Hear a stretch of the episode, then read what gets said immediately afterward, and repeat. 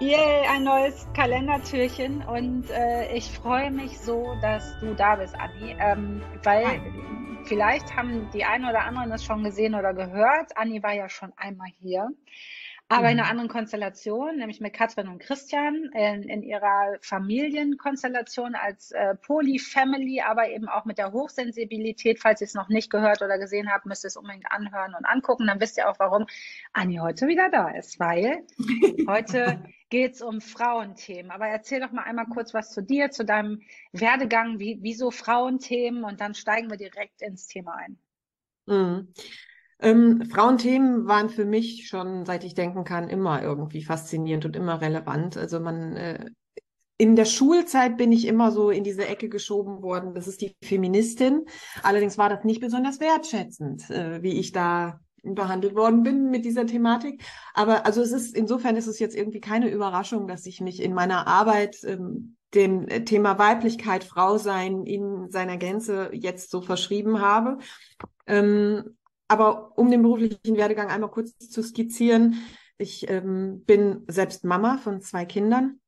Also ich bin Mutter geworden, was mit Weiblichkeit unfassbar viel macht. Also da hat es mich nochmal so richtig auf die, mich persönlich nochmal so richtig auf die Reise geschickt und habe mich dann beruflich umorientiert, wie, ähm, wie so unglaublich viele der Menschen, die ihr mit Baby Steps oder generell mit einfach Eltern begleitet, ähm, war ich auch eine davon. Also ich habe dann auch so einfach Eltern gefunden und ähm, die Baby Steps Kursleiterinnen-Ausbildung gemacht. Habe dann da ähm, noch andere Kursleiterausbildungen obendrauf gesetzt, also Family Steps, war Still- und Trageberaterin. Also diese ganze Familienberatungsthematik habe ich angefangen, als meine Kinder noch klein waren. Die sind mittlerweile elf und sieben. Und äh, wir zwei haben uns kennengelernt, haben wir gerade im ersten Gespräch festgestellt, vor fünfeinhalb Jahren. Also es ist unfassbar krass viel Zeit vergangen seitdem und halt eben auch viel beruflicher und persönlicher Werdegang und Entwicklung. Und ich habe im Laufe meiner Arbeit mit den Müttern, also das waren vornehmlich Mütter, in den äh, Babykursen schon gemerkt, ähm, also es ist ja so ein bisschen, Mensch zieht ja auch immer die passenden Menschen an. Und in meinen Babykursen saßen, ja, in meinen Babykursen saßen halt auch in der Regel durchweg, falls ihr gerade zuhört. Ich grüße euch alle. Ihr fehlt mir alle sehr. Wirklich sehr. Ich denke oft an euch. Also in meinen Kursen saßen halt einfach sehr oft Frauen, die auch in diesen Gesprächen andere Themen hatten. Also die, wir haben über stillen Tragen Beikost gesprochen, weil es wichtig ist, da Begleitung zu haben und zwar wertschätzende, achtsame und, wie wir immer so schön sagen, informierte Entscheidungen treffen zu können. Aber nicht nur das sondern ähm, mhm. ähm, es war einfach ganz, ganz oft schon auch Thema in den Babykursen, schon nach den ersten Wochen, erst recht, aber dann in den Kleinkindkursen, wenn die Kinder ein bisschen größer geworden sind, was dieses Mutterwerden, in diese, in diese Rolle der Mutter zu kommen, mit mir als Frau macht. Und wie sehr das ganz viele Frauen total rauskickt aus ihrem Fahrwasser. Und dann, also dann gab es so, so, das habe ich so im Laufe meiner Arbeit dann so festgestellt, es gibt, es gibt so ein Muster, es gibt immer wieder so neuralgische Punkte, an denen wir mit der Nase drauf gestoßen werden. Ähm, so nach dem Motto, und jetzt, was machst du jetzt mit deinem Leben? Wie jetzt? Wie geht's denn jetzt mhm. weiter? Was hättest du denn gerne? Und äh, diese Fragen müssen wir uns dann stellen, wenn die, wenn wir wieder anfangen zu arbeiten, zum Beispiel. So, das ist so dieser klassische Knackpunkt. Erstes Babyjahr ist zu Ende und dann sollen wir wieder anfangen zu arbeiten. Viele der Frauen, die mit mir zusammengesessen haben, waren vorher irgendwie im Beruf, ähm, hatten einfach ihr Standing, waren erfolgreich, hatten Freude in ihrem Job und, und dann dann denken wir ja, okay, jetzt habe ich ein Kind und ich habe vielleicht eine gute Betreuung gefunden und eine gute Lösung gefunden und jetzt steige ich wieder in meinen Job ein und jetzt kann ich da wieder eintauchen, wie das vorher war. Und in der Regel funktioniert es nie. Es gibt ja welche, wo es funktioniert und ich denke immer, wie macht ihr das? Also ohne, ja. dass irgendwer auf der Strecke bleibt. Ne? Das ist ja, ja. Und meist ist es ja so, wenn man es nicht macht, bleiben wir auf der Strecke ziehen wir mhm. Dinge durch, bleiben auf die Kinder. Es, ja. Auch wenn es funktioniert, auch die, die Familien oder die Frauen, für die es funktioniert, die kommen nicht umhin, ja, sich klar. mit ganzen Widerständen zu beschäftigen. Unbedingt. also es ist ja, wir, wir sind ja dann immer wieder auch aufgerufen, unsere eigen, unser Wertesystem nochmal zu überprüfen. Ne? Also ich, bevor ich Mutter wurde, ich wollte immer Mama sein, aber ich hatte keine Ahnung, was für eine, eine, eine krasse, was für ein krasses Gefühl das ist und was für ein, für ein krasser Wert das ist, dass Kinder einfach immer an erster Stelle kommen. Und dann aber festzustellen, ja schon, aber das funktioniert halt auch nur, wenn ich nicht an letzter Stelle komme. Das hast du super schön gesagt, ganz genau. Ja. Und das sind so die Punkte, Und das ist ja oft. Ja, das ist oft so. Und über die habe ich ganz viel gesprochen in den Kursen. Ich habe mich dann weitergebildet zur psychologischen Beraterin, weil ich gemerkt habe, dass es in diesen Gesprächen einfach noch ein bisschen mehr für mich. Ähm, ich wollte einfach die Gespräche anders führen. Und ich Wo hast denn du das gemacht? Äh, bei der Heilpraktikerschule Isolde Richter. Ach, jo, die kenne ich auch noch. Da ist Katja Saalfrank ja auch, glaube ich, Dozentin. Ne? Isolde Richter sagt mir auf jeden Weiß Fall was. Also ich habe da die äh, Ausbildung zur psychologischen Beraterin gemacht und ähm, dann auch Vorbereit die Vorbereitung zur Heilpraktikerin Psychotherapie, habe aber die Prüfung noch nicht gemacht. Irgendwann mache ich die mal. und ähm, habe eine Coaching-Ausbildung gemacht ähm, zum Resilienzcoach. Und äh, das lief alles parallel zu dieser Arbeit und ich habe gemerkt, meine Arbeit hat sich immer mehr in, in Richtung Coaching verschoben. Aus meinen, ähm, meinen Babykursen wurden irgendwann Frauenkreise, irgendwann waren die Babys nicht mehr dabei, saßen wir nur noch in Frauenkreisen zusammen. Und äh, dann, und das, das ist so ein Satz, ich glaube, der wird unsere Historie prägen. Und dann kam Corona. Ich habe mich gerade schon gefragt, was kommt. Und dann, jetzt frage ich mich, was kommt? Und dann kam Corona. Und ich dachte, ja, ganz genau, das ja. ist es. Und dann kam Corona und hat äh, mir eben erstmal die Praxis zugemacht. Und äh, die Arbeit offline stillgelegt. Und ich habe dann eine ganze Weile gebraucht, weil für mich dann einfach auch im privaten Umfeld so eine krasse Umwälzung äh, war, wir quasi mit dem Beginn des Lockdowns haben mein, äh, mein Ex-Mann und ich uns getrennt und sind dann quasi als getrennte Familie in einem Haus in den Lockdown gegangen.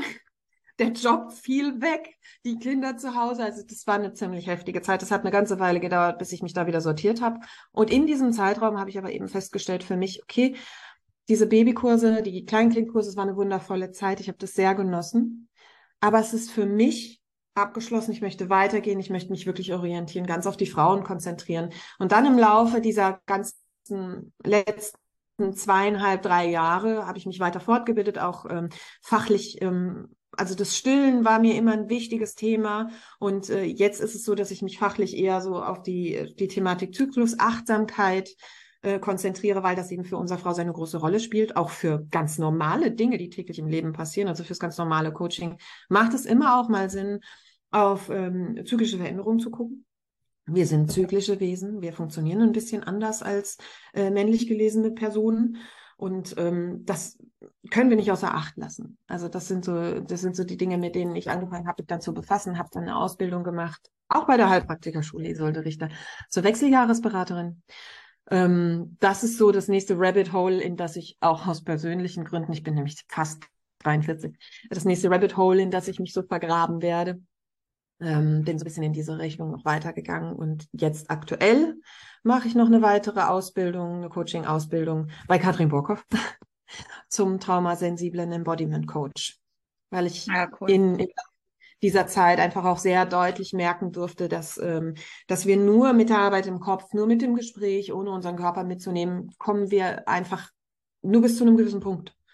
Und dann versackt das. Ja, ja, also lass uns einmal kurz genau auf das Ter äh, Kernthema äh, von der heutigen Folge auch kommen, weil das soll ja so ein bisschen auch gerade um das Thema Weiblichkeit, aber wir haben, du hast ja auch schon ganz, ganz viel gesagt, aber gerade auch so das Thema Zyklus mhm. und auch Wechseljahre, was ja ganz viel miteinander zu tun hat. Ja. Ich finde alleine die Tatsache, was ja kaum jemand weiß, ist, dass wenn wir das letzte Mal unsere Periode haben, dann fällt innerhalb des ersten Jahres danach 90 Prozent unserer Hormonstati sozusagen alles ab. So habe ich es zumindest gelernt. Und dann sind wir nochmal ein völlig anderer Mensch. Also man hört ja mal von Hitzewallung und dass man dann irgendwie oh, so anstrengend ist. Ne? Da wird ja immer so hinter vorgehaltener Hand so, oh, die, die ist in den Wechseljahren, äh, bloß nicht ansprechen, die geht mhm. hoch wie eine Bombe. Also immer Aber ich meine, wie lange soll man denn die Frauen dann nicht ansprechen? 15 Jahre lang oder was? Das ist ja auch so ein Thema, dass man immer denkt, so Wechseljahre bedeutet letzte Periode, zack, Wechseljahre, jetzt fange ich an zu schwitzen. Da sind halt, ist man dann mit dem Fächer und dem hochroten Kopf. Und ja. dann denke ich mir, da gehört so viel mehr dazu und es ist so ein Tabuthema und ich mag ja auch gerne über solche Sachen sprechen, weil ich bin 47. Also bei mir ist das so, ich habe immer noch voll regelmäßig meine Periode. Äh, man könnte denken, Wechseljahre weit von entfernt. Nee, nee, nee. man steckt so schon ewig mittendrin. Also eigentlich sollte jede Frau ab 30 sich mit der Thematik unbedingt befassen. Also Zyklus sowieso schon, schon immer. Und fand ich auch ganz spannend, weil in den USA ist es so, dass es so ein normales Thema. Die sind ja eigentlich das Brüderamerika. Ne? Eine Brustwarze darfst du nirgendwo zeigen, aber die wissen alle, wie sämtliche Geschlechtsteile genannt werden, wie die benannt werden, was die für Funktionen haben, wie es funktioniert. Ähm, und das ist hierzulande noch überhaupt nicht Thema. Das ist so schade. Also ich kann das nicht beurteilen, weil ich in den USA nie äh, gelebt habe oder da nicht so enge Verbindungen habe, wie es da ist. Ich kann es aber beurteilen, wie es hier ist. Also ich habe es auch nur gehört, ne? Also die ja. Sheila Delis ist ja eine, die sich da, die ist ja Amerikanerin und die klärt da ganz viel auf, hat auch tolle Bücher und auch Spot, äh, bei Spotify kann man auch viele davon anhören mhm. und äh, es wird da nicht müde drüber zu sprechen und die hat es halt mal gesagt, dass es in den USA so ist. Ich habe da auch keine Verbindung ich hin. Aber eher, dass das in ihrer Bubble so ist. Also Ach so. Ja, sie ja, sagt, das ist in der Schul Schulausbildung schon wohl so mit drin. Ja gut, aber ich meine, dass die Kinder in der Schule sitzen und das vielleicht in der Schule erzählt wird, heißt nicht, dass es ein, ein, ein tabufreier Raum ist. Das glaube ich auch, ja. Es ist ja auch, man also die Kinder ja nicht über unten rum und so. Ne? Ja, in Deutschland äh, wird ja auch viel über unten rum erzählt in der Schule. Also es gibt ja auch in Deutschland in, im Lehrplan, in der, im, im Sexualkundeunterricht ist ja ähm, der Zyklus auch irgendwann mal Thema. Also es gibt ja auch schon irgendwann mal eine Stunde in Biologie, wo erklärt wird, wie so ein, also im Prinzip geht es dann darum, den, den, den jungen Menschen zu erklären, okay, einmal im Monat wird geblutet und das hängt mit den Hormonen zusammen. Dann müssen sie vielleicht auswendig lernen, welche Hormone sind denn da jetzt hier beteiligt, aber dann hört es halt auch schon auf. Also inwiefern das ähm, das, das kom komplette Wesen der Hälfte der Menschheit beeinflusst und äh, somit halt eben auch dies, das gesellschaftliche Leben sich daran eigentlich so ein bisschen orientieren und anpassen müsste.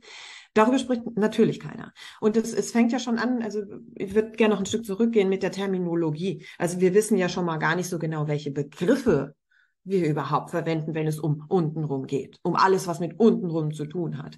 Ich meine, da, da haben wir schon ich war in den Family Steps Kursen, habe ich schon damit angefangen, das zu predigen, dass wir bitte unseren Kindern beibringen, wie ihre Körperteile heißen. Dass wir ihnen nicht nur Vokabeln für ihre Gefühle mitgeben, was ja in der bedürfnisorientierten Community mittlerweile klar ist, dass wir unseren Kindern ähm, unsere Kinder da, darin unterstützen, über ihre Gefühle sprechen zu können, indem wir ihnen eben äh, Worte dafür geben, was in ihrem Innenleben da ist. Aber äh, ich meine, es hilft natürlich nicht so viel, wenn ich mein Kind äh, spiegel und sage, oh, jetzt bist du aber ganz schön dolle traurig und ähm, beim Baden dann sage, hast du deinen Schniepi schon gewaschen? Das ist völlig bescheuert. Also, also da fängt es schon an.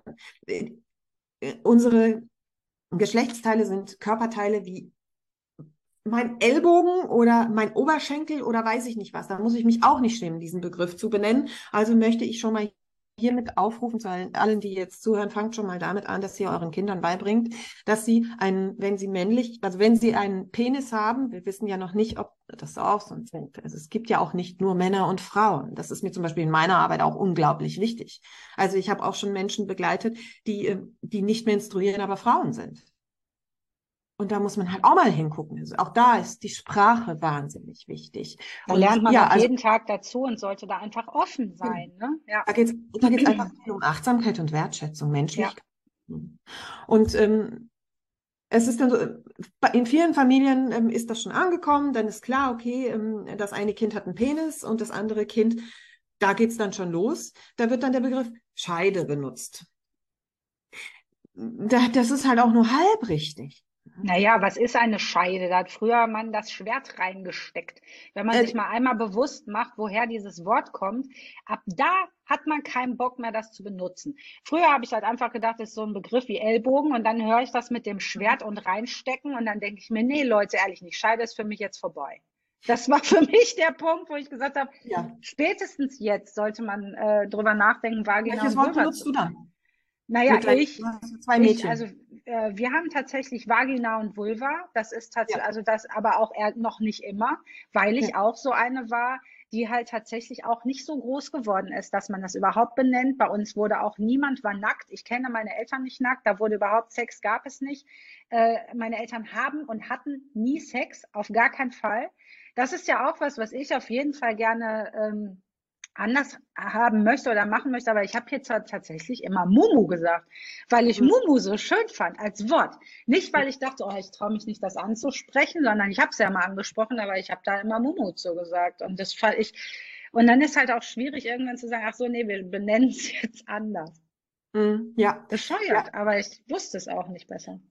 Ähm, was ich dabei noch wichtig finde, ähm, also wenn wir über Terminologie, Worte, Namen und weiß ich nicht was reden, ähm, dass vielen gar nicht bewusst ist, dass es einen Unterschied gibt zwischen Vagina und Vulva.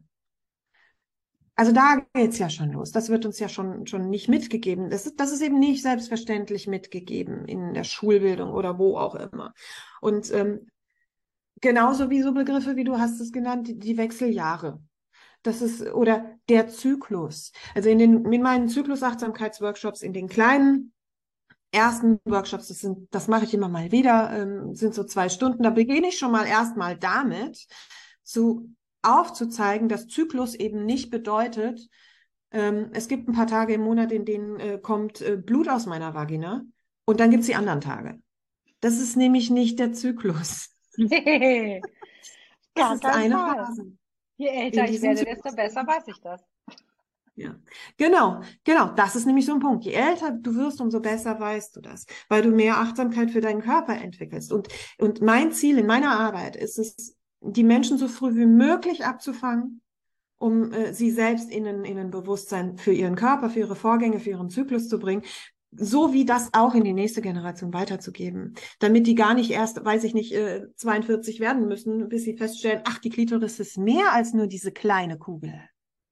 Das ist ja auch so ein Ding. Ne? Also, oh, ja, aber das ist ja auch gerade so toll, wie viel da gerade passiert, dass da in die Lehrbücher jetzt auch mal übernommen wird, auch wirklich wie wie ist die Klitoris aufgebaut, dass das Schwellkörper sind, die eigentlich die ganze Vulva äh, drumherum, äußere und innere Vulva-Lippen ist ja auch wichtig, sind keine Schamlippen. Ich habe ja zum Glück, ich mache ja mit Solveig meine Ausbildung oder mhm. die Ausbildung zur Belly Basics Kursleiterin und die ist ja so eine, die hat sogar den Sexualkundeunterricht als Hebamme in der Schule von Dianas Tochter gemacht und die ganze Jahrgangsstufe war komplett geflasht, weil die einfach so toll das gemacht hat und es braucht mehr Menschen wie Solveig. Liebe Grüße an der Stelle. Exakt, sehr, sehr, sehr wichtig, weil Worte haben Macht. Ja. Und es macht einen Unterschied, ob ich meinem, meinem Kind mitgebe, dass ein Teil seines Körpers mit dem Wort Scham äh, bezeichnet wird oder halt einfach einen eigenen Namen hat. Ja. Also, also das sind so die Dinge, die mir ganz wichtig sind, wenn ich mit, mit Eltern arbeite, dass das eben in die, in die nächste Generation weitergegeben wird, dass nicht Scham spielt eine unfassbar große Rolle. Wenn wir über Zyklus das ist so krass, das denkt man im ersten Moment nicht. Wenn ich sage, ich mache einen Zyklus-Achtsamkeitsworkshop und die Menschen kommen und es geht ihnen, in der Regel geht es den meisten darum äh, zu sagen, oh, ich habe ich hab immer so Bauchweh oder ähm, ich habe PMS. Und je tiefer du dann da reingehst in die Gespräche darüber und, und, und, und auch, auch so dieser Gedankengang, den wir mitgegeben bekommen, ja, okay, das ist halt der Fluch des Frauseins und dann äh, und PMS zu haben und Schmerzen zu haben während der, der Blutung ist total normal. Nein, das ist nicht total normal, dass wir uns, weiß ich nicht, wie viele Tage im Monat ähm, komplett aus dem Leben geschossen fühlen. Das ist nicht normal. Wäre auch nicht so nett. Das ist auch nicht so sinnvoll. Also evolutionär betrachtet macht es auch überhaupt gar keinen Sinn, die Hälfte der Menschheit für mehrere Tage im Monat komplett aus dem Leben zu nehmen. Ja, oder dass man halt wirklich an, ich meine, wir leben ja auch nicht mehr, um jetzt Nicola äh, zu zitieren, nicht so wirklich mehr artgerecht. Ja. Und normalerweise hätte man sich in Frauengruppen die letzten Tage vor der Periode befunden und hätte keinen Kontakt zu männlichen Wesen gehabt, weil kein Bock. Oder man hätte sich zurückgezogen und hätte alleine irgendwie seine Zeit verbracht, weil man die Chance dazu gehabt hätte und keine, keiner hätte es überhaupt bemerkt, weil es war normal. Und es wäre halt einfach möglich. Ja, genau. Es wäre und jetzt und sich mal rauszunehmen. Ja, jetzt müssen wir also funktionieren. Das ist, das sind so die Themen, die in, den, in der Zyklusachtsamkeit, in den Workshops dann ganz oft rauskommen und wir landen immer wieder bei Scham. Also die Scham für den eigenen, für den eigenen Körper. Dann stellen Frauen, die bei mir sitzen, mit 35 fest, dass sie zum Beispiel nicht wussten, wie groß die Klitoris ist. Das ist so ein Beispiel. Mhm. Oder dass sie gar keine Ahnung davon hatten, ähm, wie so ein wie das mit dem Eisprung ist. Oder dass sie mit 14 angefangen haben, die Pille zu nehmen und äh, dann Kinder bekommen haben und dann jetzt nach den Kindern auf einmal das Gefühl haben, irgendwie, pff, irgendwie fühlt sich da, irgendwas fühlt sich nicht mehr richtig an und hormonelle Verhütung absetzen und dann das dann komplett auf links gedreht sind und völlig sich fremd gesteuert fühlen und total durcheinander, weil sie nicht mehr jeden Tag gleich sind. Ja, krass, ne? Also und vor allem gibt es ja auch so Fälle, dass die dann wirklich Natur wirklich in, in, in, in Kontakt kommen. Ja, und dann womöglich ihren Partner verlassen, weil sie denken, ich kann den gar nicht riechen. Wer ist der Mensch?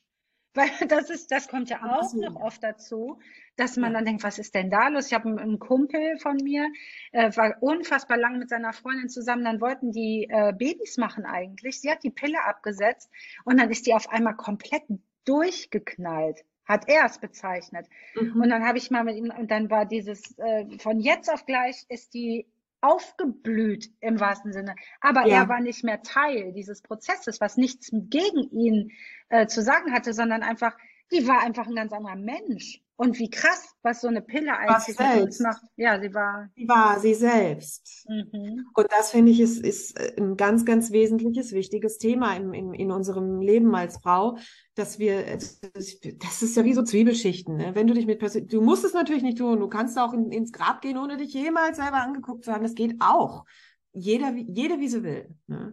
Aber wenn du so ein bisschen ein Interesse hast, um, äh, um die, dein Leben anzupassen, dich weiterzuentwickeln, dann wirst du nicht umhin kommen, dich selber genauer zu betrachten.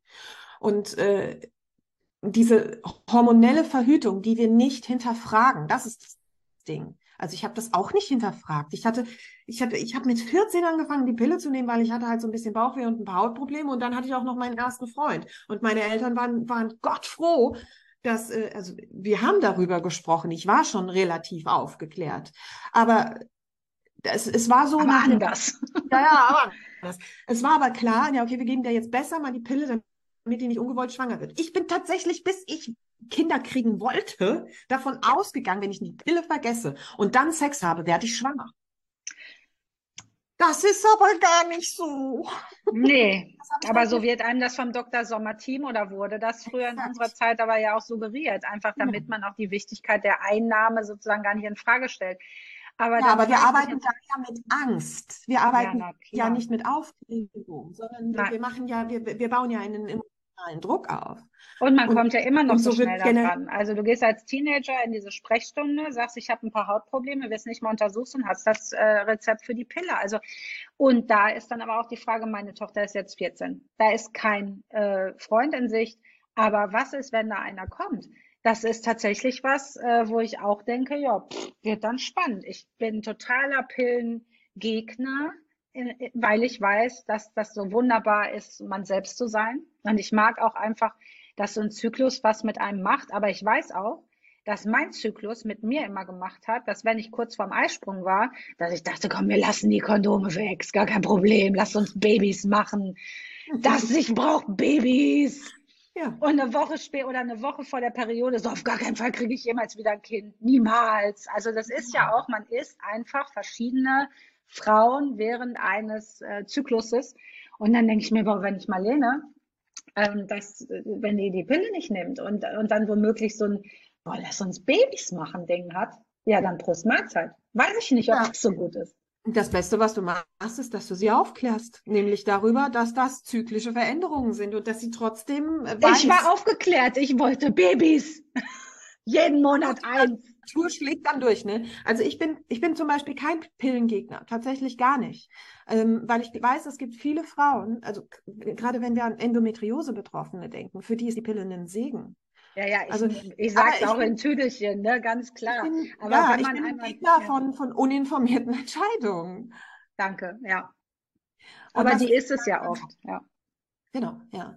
Und dann geht es weiter, wenn wir uns dann so die Lebensspanne einer Frau angucken. Ähm, dann haben wir irgendwann Babys bekommen. Also in meinem Fall zum Beispiel war das so, dass es eben nicht funktioniert hat mit, ich nehme jetzt halt keine Pille mehr oder in meinem Fall war das die Hormonspirale ähm, ich lasse mir jetzt die Hormonspirale ziehen und dann macht es so und dann bekomme ich ein Baby. Und wenn ich dann noch eins will, dann bekomme ich halt eben noch ein Baby. Ich muss halt nur dann Sex haben und dann kriege ich ein Baby.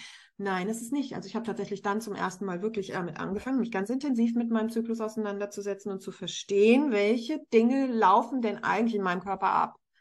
Und wie viel Wunder ja. sind da jeden Tag. Und da hat es mich gepackt, also da hat es mich fasziniert. Und das hat bis heute angehalten und das geht jetzt eben weiter. Wenn dann die Babys da sind und dann haben wir genug Babys bekommen und wirklich genug Babys. Ich habe wirklich irgendwann so einen Punkt gehabt, Und das hat gedauert. Aber ich hatte wirklich irgendwann einen Punkt, wo dann auch aus meinem Körper raus auch so diese, dieses Gefühl kam, diese Entscheidung kam, nee, nee, jetzt, jetzt möchte ich wirklich, ich möchte nicht mehr Mutter werden.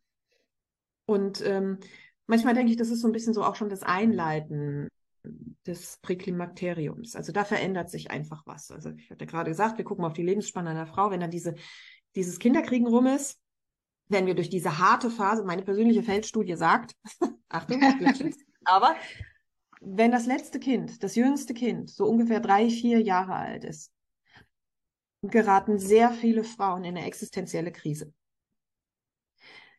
das ist so der Punkt, in der sich diese symbiotische Verbindung zwischen Mama und Kind so langsam aufdehnt.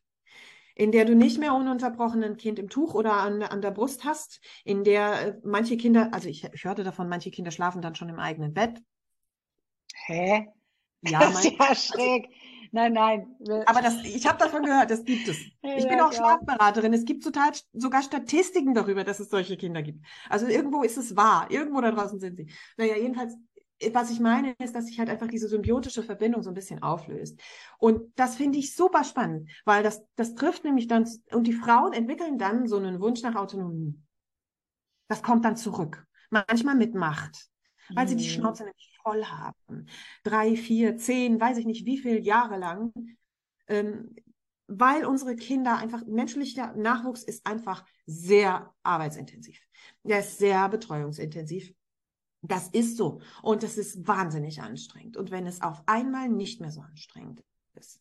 Das ist richtig toll. Dann kommen die, aber dann kommen die eigenen Bedürfnisse da wieder so hochgekrabbelt, wenn ich mich vorher nicht gut um die gekümmert habe, dann, dann platzen die da raus und dann nehmen die, dann treten die, machen nur Rums, treten die Tür ein und dann so, schönen guten Tag, ähm, ich bin auch noch da. Und dann ist dieses große Autonomiebestreben, dieses große Selbstverwirklichungs-, Selbstbestimmungsbedürfnis bei der Frau, wahrscheinlich auch bei den Männern, ähm, also bei, bei Eltern, das trifft zusammen mit der Autonomiephase des jüngsten Kindes. Autsch. Das wäre natürlich hart. Wenn du sagst, so nach vier Jahren, dann ist ja hoffentlich schon echt einiges durch davon. Aber wenn das eher ist, dann puh. Ja. Also da ist halt einfach Zündstoff drin. Und äh, wir sind dann gezwungen, also entweder schaffen wir es dann, das komplett zu ignorieren und unser Leben irgendwie weiterzuleben, oder wir sind gezwungen, uns selber anzugucken und unser, unser, unsere Weiblichkeit. Also die Weiblichkeit, die, das Frausein spielt dann einfach ganz oft eine Rolle und dann kommen die Frauen zu mir. Und wir, wir gucken dann mal hin, wie, wie geht's denn jetzt eigentlich hier weiter und wo willst du denn hin? Wo kommst du denn her? Und ähm, was du vorhin angesprochen hast, ähm, die Wechseljahre, jede Frau sollte sich mit 30 irgendwie damit schon mal befassen. Ähm, wir sollten uns generell überhaupt mal damit befassen. Also das ist noch, das ist natürlich noch ein krasseres Tabu als die, äh, die Menstruation. Ja, aber es gibt ja kaum AnsprechpartnerInnen. Das finde ich ja ganz fatal, weil ähm, ich bin ja hier in Hamburg. Ich, ich wohne jetzt nicht in Pusemuckel, sondern in Hamburg, eine der größten Städte Deutschlands. Ich habe eine äh, Frauenarztpraxis, die ähm, also wirklich stadtweit bekannt ist. Da äh, bin ich irgendwann mal hingegangen, bin da hängen geblieben und habe mit meinem Wissen, das ich mir selbst angeeignet habe, bin ich dahin und habe gesagt, ich würde gerne, äh, weil ich bin ja jetzt in dem Alter, ich würde gerne meine Blutwerte checken lassen, was ist mit bioidentischen Hormonen. Und mhm. die so, ja, das Humbug. Zack, abgebügelt. Und da habe ich gesagt, ja, ich weiß nicht, ob Sie schon mal von hier Sheila Delis, habe ich dann eben genannt, gehört haben, da habe ich mich so eingelesen. Ja, aber das ist auch alles Quatsch. So wurde das dann quasi gesagt, wo ich dann auch wieder dachte, na super. Ja, und dann hat sie mir dann gesagt, ja, wenn man da irgendwie was Alternatives machen will, dann äh, gibt's da irgendwie so chinesische äh, Methoden, da hätte sie da irgendwen und dann denke ich mir, ich fühle mich, also dann soll die weiter den Krebsabstrich machen, ne? Alles in Ordnung, das sind so Schuster bleibt bei deinen Leisten. Aber alleine, dass man da so als Vollhorst abgestempelt wird ähm, in den zwei Minuten, die man da Zeit bekommt. Das fand ich auch wirklich, und ich habe das mitgekriegt bei den Kursleiterinnen, wurde das plötzlich Thema. Ähm, einfach durch Teilen dieses Podcasts auch. Und wie viele, wie viele von ihren Gynäkologinnen als bescheuert. Abgestempelt wurden. Das ist wirklich dramatisch, wo ich mir denke, an wen wende ich mich? Wende ich mich dann an dich, also an, an Frauen ja. wie dich oder Kolleginnen von dir? Und ähm, aber könntest du jetzt zum Beispiel auch solche, du kannst ja keine Blutabnahmen machen, ähm, aber diesen diesen Stand der Hormone, wie wie wie was wie geht das vor sich? Ähm, ich würde noch ein bisschen weiter vorne ansetzen. Viele Frauen denken ja, ich gehe erst dann zu einem Arzt oder einer Ärztin, wenn die Blutung ausbleibt. Ja, ja, das stimmt. Das, ja. das ist aber, wenn die Blutung ausbleibt. Also der Begriff dafür ist Menopause. Menopause bezeichnet die allerletzte Blutung. Das wissen wir aber halt erst ein Jahr danach. Also irgendwann bleibt die Blutung aus, dann warten wir ein Jahr ab und dann können wir sagen, aha, vor einem Jahr war die Menopause. Deshalb macht es übrigens Sinn, den Zyklus zu tracken. Das macht immer Sinn. Ja, und es gibt tolle Apps. Ja, ja, ähm, sage ich vielleicht noch was zu. Ja. Ähm, die, ähm, die Menopause an sich ist markiert einen für uns sichtbaren Punkt eines schon sehr lange voranschreitenden Prozesses. Also das sogenannte Präklimakterium, also die, quasi die, die, die Vor... Was gibt es für eine deutsche Übersetzung? Naja, ihr, ihr könnt euch denken, ist ja wurscht. Also jedenfalls geht diese hormonelle Umstellung im Körper schon sehr viel früher los. Und das kann durchaus mit 35, 40 langsam anfangen. Und dass wir das dann sehen in den körperlichen Abläufen, das kann eine Weile dauern. Nichtsdestotrotz ist es aber, du hast es vorhin gesagt, die Frauen werden dann so, so ähm, abgebügelt, die, die Wechseljahre, die sind ein bisschen komisch. Ähm, Genau. Wir wissen, dass durch diese hormonelle Umstellung im Gehirn der Frau Änderungen vorgenommen werden. Es ist ein bisschen wie Pubertät. Tatsächlich nochmal. Es wird nochmal umgeschrieben. Es wird nochmal umgebaut. Und deshalb sind die Frauen dann auch so komisch. Ich meine, es ist ja generell in unserer Gesellschaft unglaublich schwierig, wenn Frauen nicht berechenbar und immer wieder irgendwie komisch sind. Vorher waren sie nur alle vier Wochen mal irgendwie komisch und dann sind sie auf einmal durchgehend komisch. Ähm, also das ist, äh, ist einfach auch eine Frage, wie gehe ich denn an diese Thematik ran? Die, ähm, den Hormonstatus zu überprüfen, ähm, würde ich raten, wenn es Beschwerden gibt. Die gibt es ja aber einmal im Monat gefühlt. Also beziehungsweise am besten, habe ich mal gehört, macht man das, wenn man eigentlich noch beschwerdefrei ist, in einem Moment, wo es einem richtig gut geht, damit man weiß, ah, so ist es also, wenn es dir richtig gut geht, damit, wenn es dir mal nicht mehr gut geht, wir gucken können, wie kriegen wir dich denn da wieder hin. Das fand ich zum Beispiel auch ganz spannend. Ähm, aber ja, das, natürlich, wenn Beschwerden da sind, wenn man merkt, so oh, PMS zum Beispiel. Ich, ähm, äh, aber weiß, das ist doch, Franco, das ist ja. doch eine total männliche Yang, also ich, ich rede jetzt mal von männlichen und weiblichen Energien, Yang und mhm. Yin quasi. Das ist ja quasi so eine Yang-Herangehensweise an ein totales Yin-Thema. Wir, wir nehmen jetzt mal hier Blutwerte, damit wir das nachher vergleichen können, damit wir da in irgendwie, also das, was mir nicht so gefällt, also ich bin halt keine Medizinerin. Ich komme aus der Achtsamkeit. Ich gucke aus einer anderen Perspektive auf die Thematik. Wenn Frau dafür, wenn, wenn wenn du jetzt hier draußen sitzt und uns zuhörst und hast das Gefühl, ich bin vielleicht in den Wechseljahren, irgendwas ist chaotisch, irgendwas stimmt mit meinen Hormonen nicht, ich fühle mich komisch. Also erstmal, wenn du dich anders und komisch fühlst, dann ist vermutlich irgendwas aus dem Gleichgewicht, entweder körperlich oder seelisch. Und dann genau. natürlich ist deine Wahrnehmung real, lass sie dir nicht ausreden. Und wenn du dich verunsichert fühlst, dann such dir medizinische Hilfe. Und wenn du bei, an so einen Arzt gerätst, der sagt, das ist doch totaler Quatsch, dann geh zum nächsten. Oder ja. eine Heilpraktikerin oder ein Heilpraktiker, der sich darauf spezialisiert hat.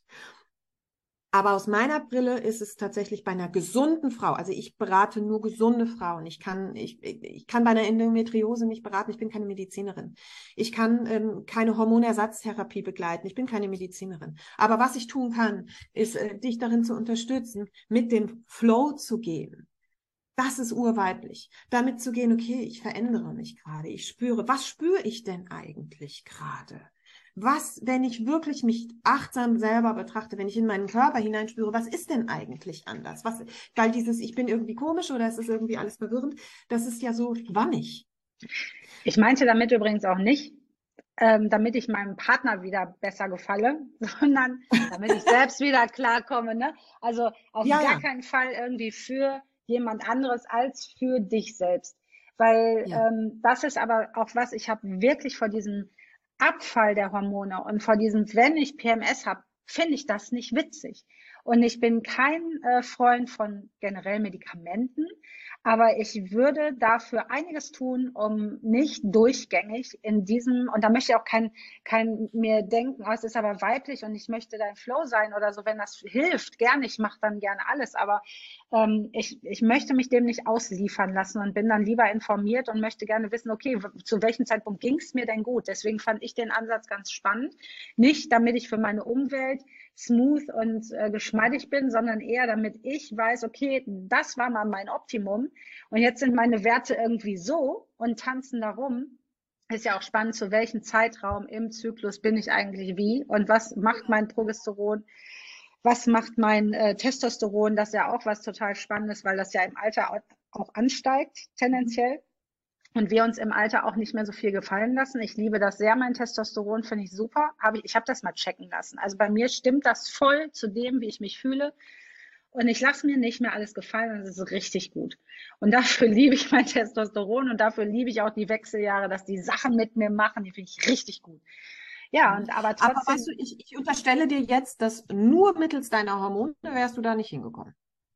Äh, nur mittel, mittels meiner. Mit Also das hat auch was mit Persönlichkeitsentwicklung ah, zu tun. Ich weiß nicht. Ich, ich, ich merke das sehr, äh, Mama, falls du zuhörst, ich weiß es nicht, aber ich merke das sehr, dass ich immer ähm, jeglicher, jeglichen Streitigkeiten, Konflikten mit meiner Mutter zum Beispiel komplett aus dem Weg gegangen bin. So komplett über Jahrzehnte immer die gleichen Konflikte. Und ich habe mir dann nie, wirklich nie. Und irgendwann mal habe ich angefangen, habe immer gedacht, was ist denn mit mir? Und, äh, und habe mich wirklich über mich selbst gewundert, warum ich plötzlich auch wirklich sage, ich gehe jetzt in den Konflikt, obwohl ich davor auch schon genauso safe und so war. Also das hat bei mir ganz klar, ähm, bin ich fest von überzeugt, dass das bei mir damit zu tun hat, so ne, jetzt nicht mehr. Und mhm. das ist so die, aber ich, ich werde es nie wissen. Das ist so meine, äh, meine innere Vermutung, die aber auch so total gut dazu passt. Oder auch das Sexuelle, also, was man ja auch sagt, ne? dass man einfach auch ähm, dadurch auch nicht mehr so, ach nee, ehrlich nicht, ich, ich, ich, ich bin auch noch da. Ich habe den besten Sex meines Lebens jetzt. Und das sagen ja viele, dass die so ab Mitte 40 irgendwie plötzlich den besten Sex ihres Lebens haben. Kann ich, kann ich nur unterschreiben. Ich denke mir die ganze Zeit so, ja, mega. Ich, ich will, ich, ich finde, Eltern wären gar nicht so schlecht. Redet ja, ja auch kaum jemand drüber. Ja, ja, richtig. Also es gibt ja eher so dieses Vorurteil, ähm, ja, dann werden sie halt eben diese wilden aber dann, dann, dann, dann werden sie unbequem und schwierig und dann kannst du mit denen eigentlich gar nichts mehr anfangen. Und äh, das ist, das ist, weil wir halt einfach nicht mehr, so wie du auch, funktionieren. Ja, super. Also ich finde Wechseljahre eine, eine fantastische Zeit, weil wir einfach auch nochmal uns quasi rekalibrieren können. Und das ist heutzutage wichtiger denn je. Ähm, das habe ich in der Ausbildung von meiner Dozentin gehört. Das war für mich absolut mindblowing als sie, als sie jetzt, im Prinzip war das schon in der Einleitung, warum machen wir eigentlich Wechseljahresberatung? Warum ist das denn eigentlich wichtig? Weil es gibt halt eben auch ein Leben nach den Wechseljahren. Und das gab es vor 100 Jahren eigentlich noch nicht. Genau. Das müssen wir mal bedenken. Da war man ja eher tot. Die Lebenserwartung der Frau, ne? wie, die, wie die sich verändert hat in den letzten 100, 120 Jahren. Wären wir zwei vor 120 Jahren hier zusammengesessen, online. da würden wir jetzt halt vielleicht noch durch die Wechseljahre gehen und dann wäre Schluss. Also wir kriegen ja jetzt durch die veränderte Lebensbedingungen, bessere Ernährung, bessere Medizin. Ich meine, wir kriegen Jahrzehnte an Lebenszeit geschenkt, die nach dieser großen hormonellen Umwälzung stattfinden. Und, und wir wissen noch gar nicht so, so lange und so viel darüber, wie sind Frauen danach eigentlich, weil es gab halt einfach, die Studienlage war dünn, war dünn weil wenig äh, Studienobjekte. Ja. Und es hat sich halt auch und deshalb ist, deshalb ist es halt einfach für mich so wichtig, Frauen eben zu ermutigen, diese Phase ihres Lebens als eine Phase ihres Lebens zu sehen, durch die sie mit guter Begleitung, durchaus auch durch medikamentöse Unterstützung, das ist ich bin, also ich bin auch kein Gegner, kein Gegner von Hormonen in den Wechseljahren. Ich kann das, ich, das gebe ich weiter. Aber selbst wenn wir Hormone nehmen in den Wechseljahren, dann bitte bewusst und dann bitte gut begleitet. Und parallel läuft aber der ganze Prozess, der, der, der mich auf Körper, Geist, Seele-Ebene da durchschickt, ja trotzdem. Ja, klar, unbedingt.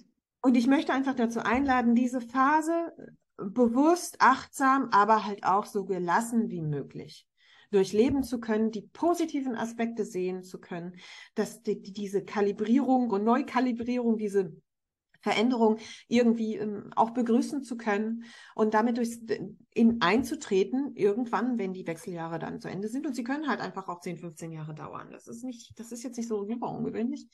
Dann danach hat das Leben wieder was Neues für uns. Ja. Und wieder andere.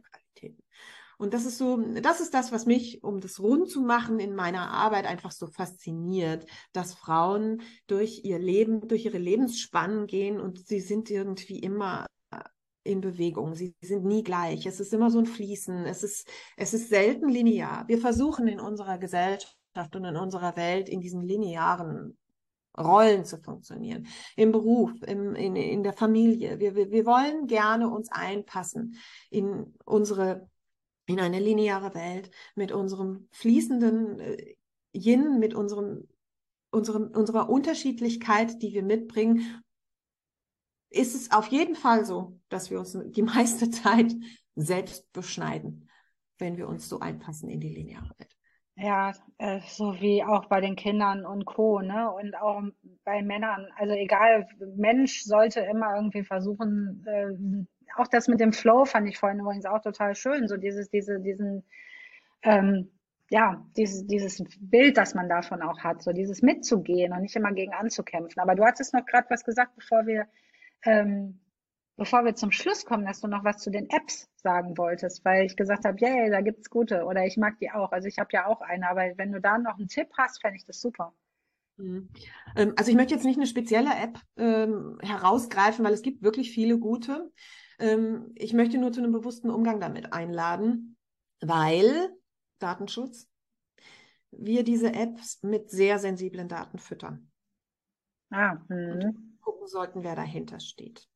Und äh, im Prinzip ist für, ähm, für die Marktwirtschaft wäre es auch sinnvoll, sich mit dieser ganzen Zyklusthematik besser zu befassen, weil da könnte man nämlich auch eine ganze Menge Geld generieren, wenn man Stimmt. weiß, dass äh, Frauen unterschiedliche Bedürfnisse innerhalb von vier Wochen haben und die dann halt eben zielgenau zu befriedigen mit den entsprechenden Werbeanzeigen. Also das ist das, was ich nur noch sagen möchte. Ich benutze auch eine Zyklus-App. Ich bin mir dessen bewusst. Mhm. Ich benutze eine Bezahlversion weil ich einfach die, die, ähm, ich mag das, dass ich anklicken kann, welche Symptome habe ich, dass ich am Ende des Zyklus einen, einen Zyklusbericht kriege. Ich finde das total spannend. Ich kann mittlerweile, ich mache das seit drei Jahren, ich kann mittlerweile sehen, wie sich meine Zykluslänge, übrigens ein Hinweis auf die Wechseljahre, wie sich meine Zykluslänge verändert hat. Ich komme von 30 Tagen und bin jetzt bei 26. Mhm. Es ist konstant. Also es ist, sind keine großen Ausreißer, aber du merkst halt so, die Gesamtdurchschnittszykluslänge wird kürzer. Ja, das ist ja, ein Hinweis ja. auf Präklimakterium. Die hormonelle Umstellung beginnt. Ja, und aus, dass das da ganz oft dann auch gar kein Eisprung da ist und trotzdem ne, die Gebärmutterschleimhaut aufgebaut wird, weil da ja. wird jemand erwartet und dann baut die und baut die und es kommt keiner und dann wird irgendwann mal abgeblutet und dann blutet man wie Schwein, sagt einem auch keiner. Also mhm. was da eigentlich alles irgendwie dann plötzlich vorkommt und deswegen finde ich es so wichtig, darüber zu sprechen, weil keiner drüber spricht. Ja. Oder und zu wenig. Was ich dazu sagen möchte, ist, ähm, was ich, ich, ich lade alle Frauen, die ich begleite, immer dazu ein, ähm, ihren Zyklus zu tracken. Für manche Frauen ist es auch das mit der Hand in so ein Zyklusrad. Könnt ihr im Internet, wenn ihr eingebt Zyklusrad, Google Bildersuche, findet ihr welche. Ähm, ist in so ein Zyklusrad einzutragen, macht manchmal auch also je nachdem, wie ich gepolt bin, wenn ich ein kreativer Mensch bin oder wenn ich mich gerne irgendwie über, darüber ausdrücke, kann es auch schön sein, sich mit dem eigenen zyklischen Wesen zu verbinden, indem ich sage, ich, ich nehme heute die Farbe, ich male dieses Kuchenstück des Rades heute in dieser Farbe aus, wie ich mich fühle oder so. Das gibt nachher auch ein interessantes Bild zu gucken. Ja, spannend. Das ich Und was ich auch wichtig finde, noch zu sagen für alle, die bisher vielleicht ihren Zyklus noch nicht tracken, nehmt euch Zeit. Zyklusachtsamkeit ist kein Quick Fix. Wir ähm, gucken uns so einen so einen, so einen Zyklus mindestens drei Monate an. Und dann gucken wir mal drauf, ob wir daraus schon irgendwelche Schlüsse ziehen können, ob es schon irgendwelche Muster gibt. Das braucht ein bisschen Zeit.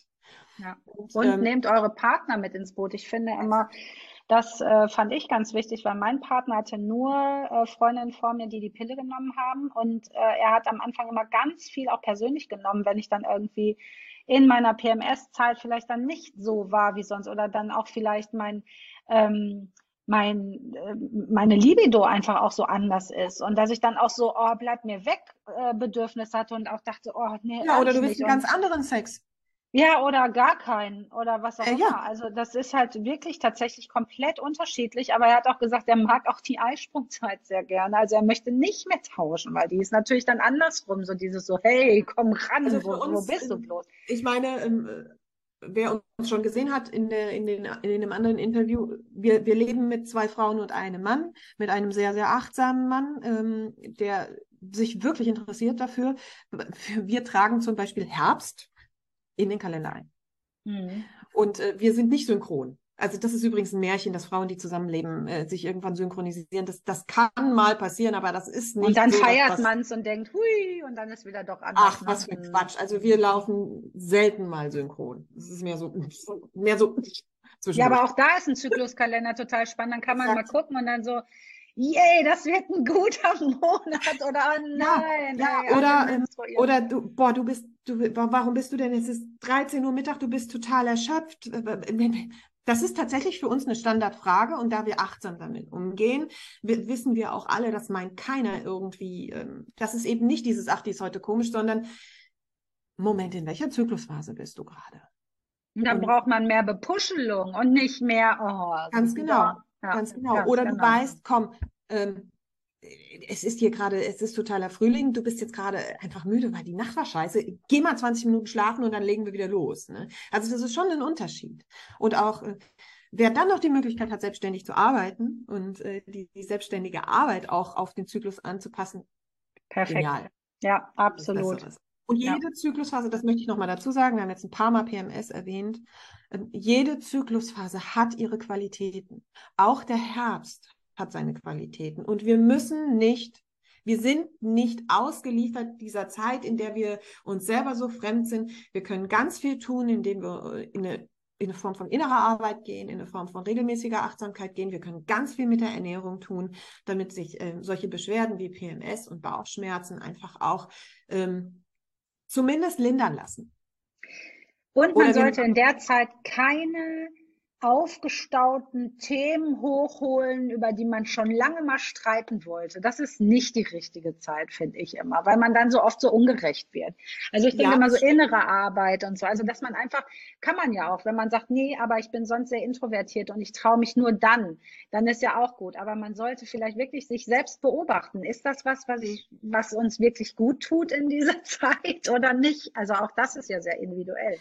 Wobei aber zum Beispiel eine, um eine der, der Qualitäten der, der, des Herbstes, das, also dieses Modell der inneren Jahreszeiten, äh, das erkläre ich auch immer im Zyklus-Achtsamkeitsworkshop, ähm, könnt ihr aber auch alles googeln, habe ich nicht erfunden. Ähm, Im inneren Herbst ähm, ist die innere Kritikerin sehr laut, aber es ist auch die Gelegenheit, um, manchmal ist so ein innerer Herbst ja gnadenlos ehrlich.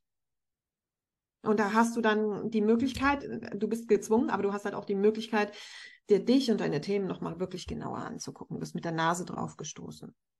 Ja, Was auch das ist ein Vorteil. Oder wie du das dann nach außen bringst, das ist wieder eine andere Frage. Aber es ist natürlich die Möglichkeit für eine, für eine, für eine Einkehr und für eine Vorbereitung auf den inneren Winter, an dem wir tendenziell, und das haben wir, wir zum Beispiel, ähm, also Katrin zum Beispiel, äh, Katrin berät nicht in Sachen Zyklus, aber sie ist mein persönliches Studienobjekt und sie Ja, das mega. Das ist total spannend, das auch zu beobachten. Also wir haben über die letzten, ähm, wir leben jetzt quasi drei Jahre fast schon zusammen und äh, wir haben über diese Zeit eben auch festgestellt, dass, dass wirklich solche Dinge wie Ernährung einen Riesenunterschied machen. Proteine, ich werfe nur mal Proteine in den Raum. Ja, Oder aber in auch welchem Zusammenhang? In der PMS-Zeit, in der Menstruationszeit, also in welcher Zeit? ähm, immer unterschiedlich. Also es ist, das sprengt jetzt den Rahmen. Also ich wollte Ah, ist aber voll spannend. Ja, ist es. Ist es. Es ist mega spannend. Ich bin da noch nicht so richtig tief drin, aber es ist, ähm, es ist zum Beispiel, also um bei dem Beispiel Proteine zu bleiben, unser Körper braucht, um Hormone herstellen zu können, Proteine. Das ist der Baustoff. Und wenn wir, wenn wir nur Pommes und Pizza essen, stehen unserem Körper relativ wenig Proteine zur Verfügung. Und dann kümmert er sich halt erstmal um die lebenserhaltenden Funktionen. Da gehört der Zyklus jetzt nicht unbedingt dazu. Mhm. Und dann ist die Hormonproduktion und der, der Hormonstoffwechsel natürlich beeinträchtigt davon. Ähm, ganz wir haben zum Beispiel hier den Eisprungknick äh, studiert, weil wir das festgestellt haben, ähm, bei uns beiden übrigens, nach, das haben viele Frauen, der, nach dem Eisprung haben wir so einen, so einen Tag nach dem Eisprung, haben wir so einen rapiden Abfall des Östrogens. Ja. Und bei manchen Frauen führt der zu Symptomen, dass sie dann denken, okay, habe ich jetzt schon PMS. Und dann geht es nochmal bergauf, dann ist nochmal alles gut und dann erst kommt der Herbst. Also das ist tatsächlich der Eisprungknick. Das ist dieses, dieses rapide Abfallen des Östrogens. Und wenn du einen hochsensiblen Körper hast, mit deinem Körper verbunden bist, so wie Katrin das ist, ähm, macht sich das bemerkbar. Ja, absolut. Diana hat das auch. Die hatte mal einen so einen Heultag, dann sagt sie immer. Genau. Das ist nochmal so genau. wichtig dann, das können wir zum Beispiel wunderbar unterstützen, haben wir hier ausprobiert, indem wir dafür sorgen, dass die Leber gut arbeitet. Weil die Leber ist das Organ, was die Hormone, also Östrogen wird ja dann mhm. abgebaut und äh, also der ganze Stoffwechsel braucht die Leber. Und wenn wir dafür sorgen, dass die, dass die Leber gut funktioniert, wenn wir die unterstützen mit der entsprechenden Ernährung, dann kann die besser abbauen, dann kann die besser verstoffwechseln, dann braucht die nicht so viel Energie. Das ist so ein kleines, ganz oberflächliches Beispiel. Dafür. Nee, finde ich super. Blutzuckerspiegel. Wir haben total krass festgestellt, so dieses gar äh, dafür zu sorgen, dass der Blutzuckerspiegel gar nicht erst so in den Keller rauscht und dann wieder so hochgepusht wird. Also in unserem speziellen Fall zum Beispiel war das so, ich habe mich da eingelesen und dann habe ich gesagt, also morgens direkt einen Kaffee trinken ist total bescheuert. Du musst erst mal was essen. Mhm. Und dann haben wir das gemacht über zwei Zyklen. Erst was essen, in Vollkontos war das dann in dem Fall. Und dann eine Weile warten, bevor der erste Kaffee kommt. Und dann war es tatsächlich wirklich so, dass Katrin weniger, also weniger Menstruationsschmerzen hatte. Das war kein Zufall. Das ist ja abgefahren. Total, also ja. wir, wir können wirklich viel machen. Und wir können einfach auch sehr viel machen, indem wir aufhören, so viel dagegen zu tun. Toll. Anni, mega Schlusssatz, finde ich. Ähm, Ihr findet alles über Anni hier unten drunter. Du schickst mir alles zu und ich packe es in die Show Notes. Ich danke ja. dir. Ich habe mir schon gedacht, dass das Gespräch super wird. Das ist geworden. Und ja, ich wünsche euch auch allen äh, zu SIP natürlich äh, eine tolle Weihnachtszeit weiterhin. Und ja, wir bleiben bestimmt in Kontakt. Ich würde mich sehr freuen. Dann machen wir irgendwann nochmal so eine Sendung außerhalb des Kalenders rein über, über nochmal ähm, Ernährung und Co. Ich finde das mega spannend. Danke dir. Ja, das Grüße danke alle. dir sehr für die Einladung, dass ich hier über mein Thema reden durfte und yeah. wünsche euch allen eine schöne Adventszeit. Danke dir, Anni. Tschüss. Ciao.